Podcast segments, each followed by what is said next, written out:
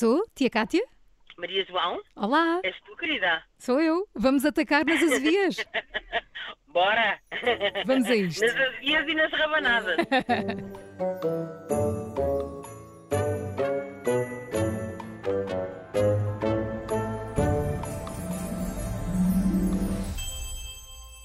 Tia Cátia, ficaste conhecida pela tua participação no Masterchef. Desde então tens um programa no 24 Kitchen, Segredos da Tia Cátia, onde ensinas muitas receitas de doces e não só, mas já lá vamos. É fácil resistir a tanta sugestão boa?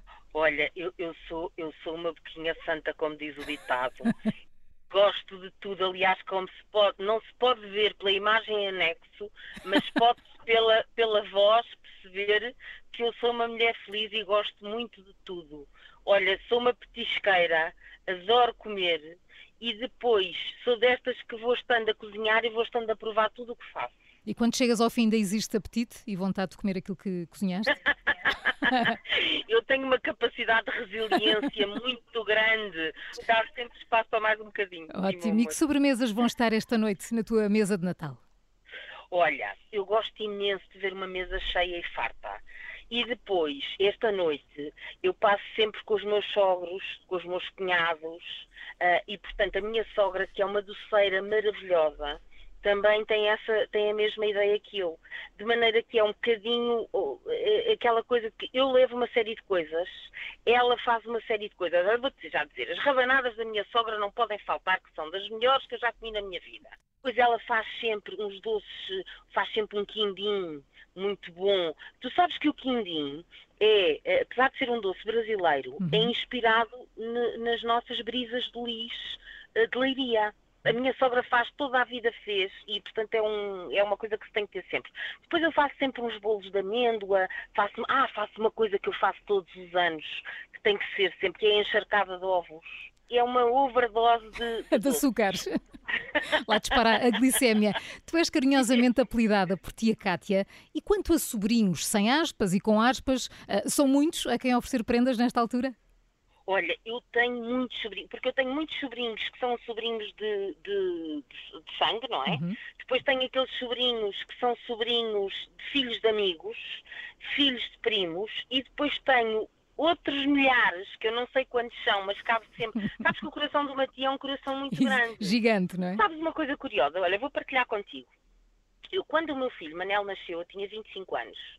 E, e eu, quando ele veio para o pé de mim, eu até tive assim um sentimento um bocadinho estranho, porque pensei assim, eu sou tia desde os 10 anos, sabes? Uhum. Eh, Portanto, eu tenho muitos sobrinhos desde sempre. Eu não me lembro de outra coisa senão ser tia. E, e, portanto, ser mãe para mim foi uma novidade. E eu, na altura, lembro-me de ter pensado e ter até ficado um bocadinho angustiada e pensar: meu Deus, ou só gosto dos meus fi do meu filho como se fosse meu sobrinho, ou então eu sempre gostei dos meus sobrinhos como se fossem Como meus se fossem filhos. filhos, que. É, que é uma sensação um bocadinho, pronto, claro. Claro, sim, na o altura. sentimento que o cresce, o cresce de outra forma, obviamente.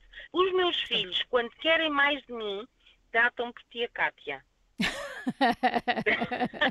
Já perceberam, portanto, é o teu calcanhar de Aquiles. Mesmo. Sabes que nós, quando somos mães, às tantas desligamos o botão do mãe, mãe, mãe, mãe, mãe. Já desligamos, não é? Já reages mais ao ti- tia. Exato, tia é, é tipo, pronto, é assim mais. é terrível, mas é verdade. Eh, Cátia, e Mesmo. quando se trata de escolher os presentes, optas sempre por soluções ligadas à tua relação com a cozinha, com a culinária, ou são mais assim à medida e de acordo com os gostos de quem vai receber a prenda? Portanto, nós somos quatro irmãos eh, e, portanto, nós somos muitos. E aqui há uns anos eh, nós decidimos que eh, em vez, éramos de facto muitos, somos muitos, e então que cada um deveria dar os presentes aos seus filhos, só, na sua casa. Quando estivéssemos todos juntos na noite de Natal, como hoje vamos estar, seria só para partilharmos aquilo que nós temos de melhor, que é a nossa boa disposição, a nossa companhia, eh, cada um faz um prato especial que costuma fazer, pronto. E então optámos por, por, por darmos mais isso. Quem quiser dar um presente, dá aquilo que faz. Portanto, eu, como faço comida, eh, o que eu faço todos os anos é faço umas compotas, faço uns patês, faço umas bolachinhas e, e portanto, é, é, normalmente os meus presentes são sempre feitos por mim, sabes? E uma coisa é certa, Cátia, pelo menos têm sempre grande utilidade, não é? Sim, porque comer come-se É como sempre. sempre. Exatamente, lá está. E, e sabes uma coisa, que eu, eu, eu sou da opinião que tu, aquilo que tu mais valor tem é o tempo, é o teu tempo, uhum. não é? Uhum. Porque tu uma vez, uma vez passado um dia já não podes voltar para trás, não o podes comprar, não podes fazer nada. Portanto, se tu perderes um dia ou gastares um dia da tua vida a fazer aqueles presentes para aquela pessoa, tu tu estás a dar aquilo que tu tens mais de ti. Exatamente. Independentemente daquilo que seja. Porque, olha, eu, exemplo, eu lembro que uma vez uma sobrinha minha deu-me um, um, um, presente que eu adorei, que foi um vale de babysitting. Isto já foi aqui há uns anos, portanto os meus filhos eram mais pequeninos e ainda precisavam de babysitter. E ela deu-me um vale e ela disse, tia, aqui está um vale de duas noites de babysitting. Tu não fazes ideia... A alegria que foi. que me deu. Nem de facto é giro, repara, tu podes dar. Tu podes dizer assim, ah, não tenho jeito No fundo ela nada. estava a dar o tempo dela, não é? Como tu estavas a dizer. O tempo dela, exatamente. Uhum. E eu acho que isso é maravilhoso, percebes? Acho que durante o ano sim, e acho que devemos apoiar o comércio e devemos comprar coisas e, e devemos, obviamente, gastar de acordo com as nossas possibilidades. Mas há uma coisa que se tu deres, deres o teu tempo, a tua energia, é maravilhoso. Kátia, falavas aqui dos teus irmãos, tu és a mais nova de quatro. Ainda, uhum. ainda em miúda, a cozinha já era algo que te fascinava ou a paixão surgiu mais tarde, já em idade adulta? Sempre, olha, nós, nós, nós como, como já te disse, nós, nós somos quatro. Eu faço seis anos de diferença da minha irmã a seguir, oito do meu irmão e dez da minha outra irmã. Uh, portanto, somos, eu sou a mais pequenina. Uhum. E se calhar por isso, e, e, nós todos, de uma forma natural, sempre tivemos, cada um tinha a sua atividade em casa, não é? A minha irmã mais velha, porque era a mais velha, era aquela que destinava tudo. Depois, a minha irmã Filipa, que é a outra a seguir a mim, uh, era a das limpezas, lá, era a louca das limpezas, não estás a ver? Dava, enfim, davas-lhe um pano e uma esfregona, ficava possuída e limpava a casa toda, era maravilhosa. e eu, se calhar, porque, porque sou a mais nova, uh, também sempre adorei cozinha e, portanto, era aquela que fazia os bolinhos para os manos, era aquela que fazia o jantarinho, estás a ver, e que fazia os petisquinhos. O meu irmão, como bom rapazinho e menino na mão das bruxas que era, e continua era a ser. Provável. Nossa, não. Era, era, era desorganizada para a minha irmã mais velha organizar, sujava para a minha irmã limpar e comia o que eu fazia. ainda, hoje, ainda hoje é o nosso menino, sabes? É o nosso protegido. Olha, e existe assim alguma tradição de família que, não, que vocês não dispensem nesta altura do ano? Olha, ainda uh, sim, há, há coisas que, que, não mudam nunca. Uh, por exemplo, a minha mãe agora, como já está com uma, com uma com uma idade mais avançada, com mais conhecimento, nós já a poupamos de, de, de, fazer tudo. Sendo que a minha mãe é que fazia sempre o peru, pronto. Mas nós mesmo ainda assim, e portanto eu já acumulei essas funções da minha mãe, não é? De preparar toda, todo o jantar do dia 25, uh, eh, que é com os meus irmãos. Uhum. Um, eu já acumulei essas funções, mas há coisas que nós eh, não deixamos de pedir à minha mãe, até porque achamos que é importante que ela continue a fazer e até porque não sei se algum de nós sabe fazer tão bem como ela, que são uh, os sonhos de, de abóbora. Uhum. São maravilhosos, uhum. são maravilhosos. E, as ervilhas, e umas ervilhas que a minha mãe faz que são que se chamam ervilhas à francesa, que levam alface, levam assim uma série de coisas, mas que nós fazemos questão que seja a minha mãe a fazer, sabes?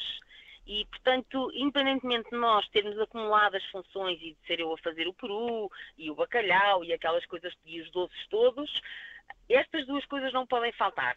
Mas é assim, há outras, por exemplo, imagina, o puré de castanhas não pode faltar na mesa, o puré de maçã, um, o bacalhau espiritual, porque cada um de nós tem a sua especialidade, percebes? A minha irmã Filipa faz o bacalhau espiritual. Portanto, vocês no fundo completam-se, não é? Sempre. Eu, eu, eu, nesta altura já tenho mensagens dos meus irmãos a dizer então o que é que é preciso fazer. Exato. E Kátia, agora umas perguntinhas curtas sobre os teus gostos natalícios. Pode ser? Pode, claro. Rabanadas ou azevias? Rabanadas. Bolo rei ou rainha? Uh, bolo rainha. Arroz doce ou aletria? Uh, arroz doce. Presépio com musgo ou com alcatifa verde? Eu rimo sempre com nesta. Musgo. com musgo. Com musgo. E no presépio, alumínio ou espelho para fazer de água? Alumínio. Árvore de Natal verde ou branca? Verde. Bolas de todas as cores ou só de uma? Todas as cores. Pai, Pai Natal ou Menino Jesus? Menino Jesus. Meias ou bombons? Meias. Sozinha em casa ou música no coração? Ai, música no coração. Tia Cátia, estamos a terminar. Que palavras gostavas de deixar aos nossos ouvintes nesta véspera de Natal?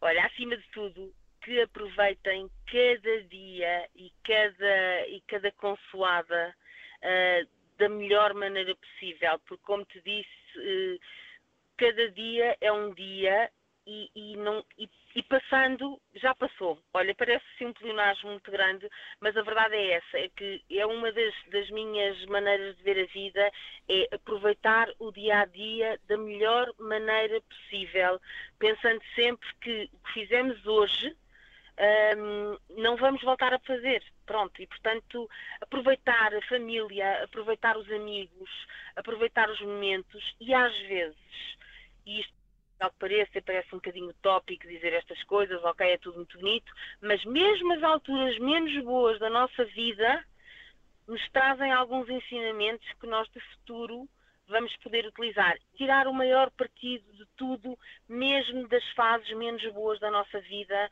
porque isso faz-nos crescer e faz-nos ser melhores, seguramente. Tia Cátia, obrigada por teres aceitado o nosso convite. Aconteça o que acontecer. Feliz Natal e um grande beijinho. Olha, muito obrigada, minha querida. Adorei, adorei, adorei ter, ter estado convosco. Um feliz e santo Natal para todos.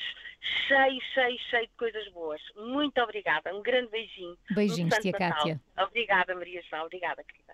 Já a seguir, uma curiosidade de Natal.